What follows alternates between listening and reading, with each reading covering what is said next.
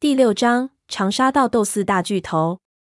这四个人手里掌握着这条产业链的源头名器，因为盗墓的特殊性，一件宝器是不可复制的，价值高度集中。下面所有的分销都得拍着马屁才能拿到成色好的货物。也许这四个盘口不是最有钱的，但是没了他们，这个行业就不存在了。除此之外，这四个盘口的人都是亡命之徒。个个和潘子一样凶悍不讲理，敢跟他们玩欠账赖皮什么的，可能你第二天就不见了。到八百年后，你的尸骨不知道从哪个古墓里被挖出来，那时已经烂成烟了。有钱的怕不要命的，所有人都很忌惮他们。这批人平时和三叔处于一种很暧昧的状态，一方面指望着三叔家喇嘛提供古墓的信息，另一方面也处处想占三叔的便宜。因为三叔拿的是大头，下的的收成往往八成都得交给三叔。三叔忽然不在了，他们其实是又爱又怕，爱的是以后下的大头都能几分了，怕的是三叔不在了，要从哪儿去找古墓的信息。所以三叔出事的消息一放出来，他们就肯定已经和其他铁筷子暗中联系了。陈皮阿四当时就利用这个捞了不少好处。可惜他最后也出事了。其他铁筷子比起陈皮阿四和三叔又差了很多，否则这四个人早就不会坐在这里。这是最大的一票势力。潘子和小花倒是说不用怕他们，因为这四个人没得选择，只能静观其变。唯一怕的就是他们趁乱提出重新定分赃比例，但也无非是钱的问题。比较麻烦的反而是那些分销的。也就是站着的那些人，王八秋就是其中最有钱的几个之一。这些人一直被压在供货链下面，虽然有钱，但是到处受气，很想改变现状。而且他们不知道盗豆到底是一项什么样的工作，以为只要有钱就能组织起队伍，能跳过三叔直接拿钱。所以三叔一走，很多人开始招兵买马。虽然东西肯定不如三叔在的时候好，但好歹是自己的产业，亏损点也是自己的。他们想慢慢养着。前段时间三叔不在，马盘已经不怎么往上交钱了。如今三叔回来，眼看着前些时候弄进腰包的钱要吐出来，最不愿意的就是他们。四个下地的盘口依照次序坐下，长相气度我这里不表，因为之后的事情和他们关系不大。小花在搬椅子的时候安排好了顺序，我只是记住了他们的名字和序号的对应关系。之后七个分销的盘口也被小花拉扯着站好。我瞄了一眼这些人，心中就开始默背之前潘子告诉我的顺序，把这些人和潘子跟我说的名字一一对应起来。除去四个坐着的，有几个人潘子让我特别留意。最左边的是个大个子。他穿着焦黄色的 T 恤、西裤和套鞋，看着神似菜市场杀鱼的小贩。最右边是个中年妇女，有点胖，穿的倒是非常体面，看得出年轻时应该颇有一些姿色。还有一个少妇模样的姑娘，看气质应该三十多了，但是保养得非常好，身材皮肤俱佳，扎着马尾，显得很干练的样子。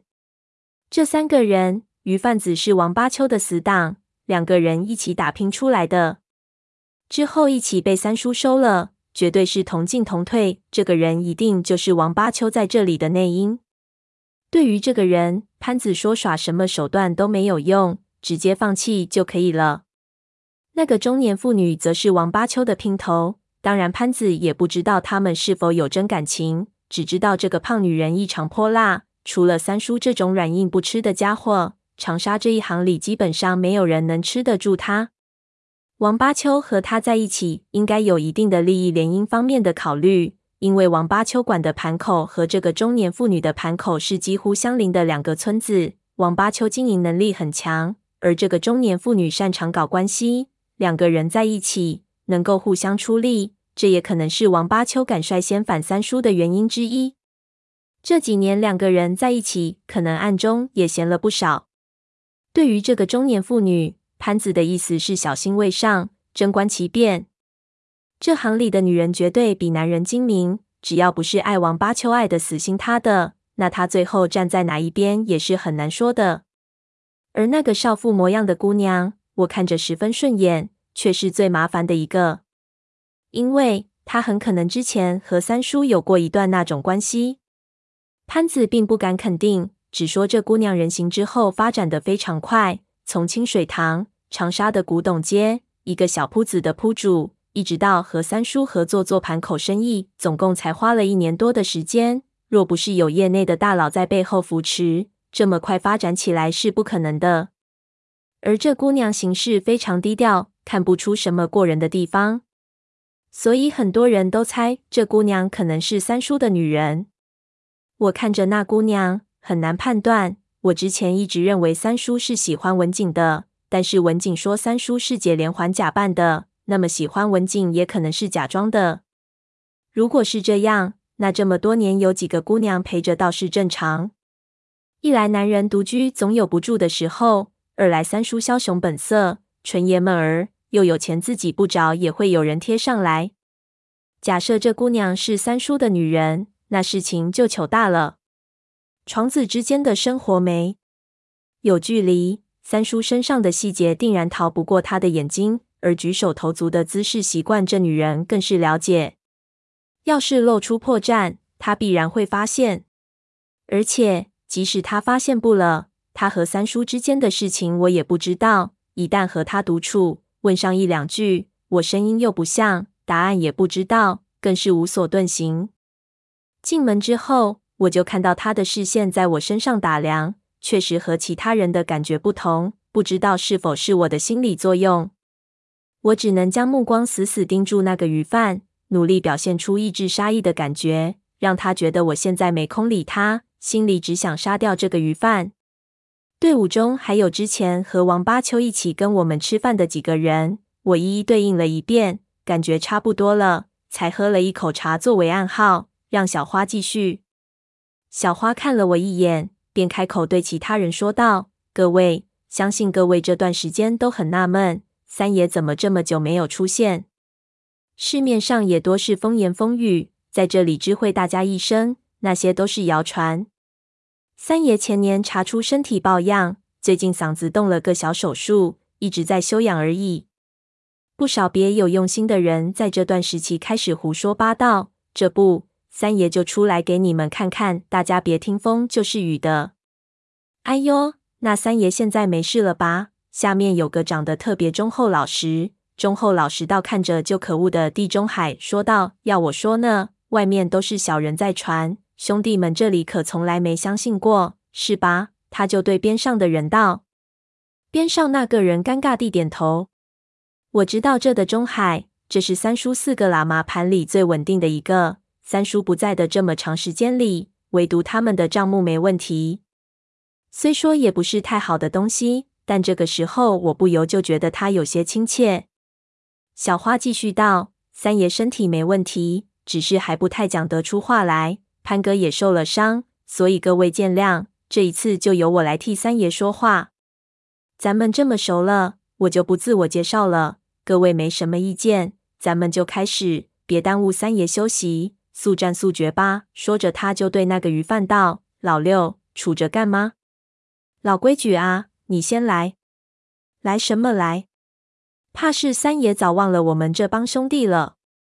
生病，生病也不打个招呼，说走就走。下面的兄弟问上来，我都不知道怎么说。鱼贩道，他的声音非常细，和他的身材落差极大，好吗？现在回来了，一句话也没交代，先查账本。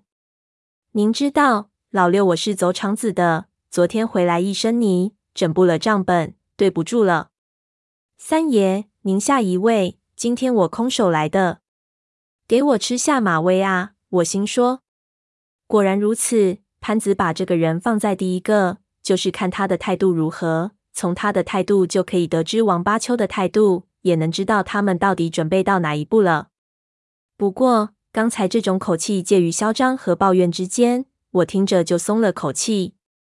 看样子王八秋只是在试探。他这话一说。其他人就都互相看，也不敢赞同，也没有反对。小花说道：“老六，多日不见，娘娘腔没变，脾气倒见长。你这是老娘儿们抱怨老头子不回家，新号新号新号害不害臊？